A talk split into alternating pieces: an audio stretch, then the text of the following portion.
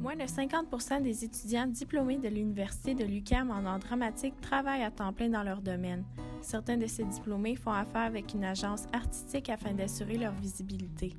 La coordonnatrice et agente Sylvie Cloutier de l'agence Audace nous explique la nécessité de faire affaire avec une agence. Pouvez-vous m'expliquer à quoi consiste le métier d'agente? Mon métier d'agent consiste à représenter les comédiens, donc à représenter les comédiens, de bien les encadrer, euh, négocier leurs contrats, de les recommander au directeur de casting euh, dans le but d'obtenir un rôle. Pour quelles raisons les comédiens et comédiennes font affaire avec l'agence?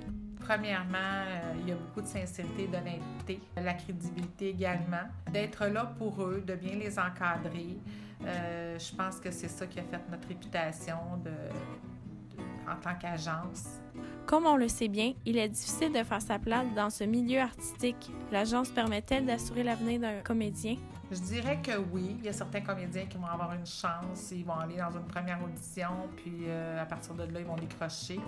Le réalisateur est tombé en amour avec eux autres. Il y a eu un coup de cœur. Euh, certains comédiens doivent travailler plus fort, par contre. Fait qu'on doit les amener si c'est ce qu'ils veulent faire. par contre, je pense que le métier de comédien est un métier, je vous dirais, de patience. Il faut être patient. Je pense qu'il faut savoir s'écouter aussi en tant qu'être humain. Il euh, faut être vrai. Puis euh, à partir de là, je pense que les portes peuvent s'ouvrir. En tant qu'agente, sentez-vous que les réalisateurs désirent toujours les mêmes comédiens et comédiennes? Oui, on en a parlé de ça, on en parle de plus en plus. Oui, c'est un fait, c'est de la réalité aussi.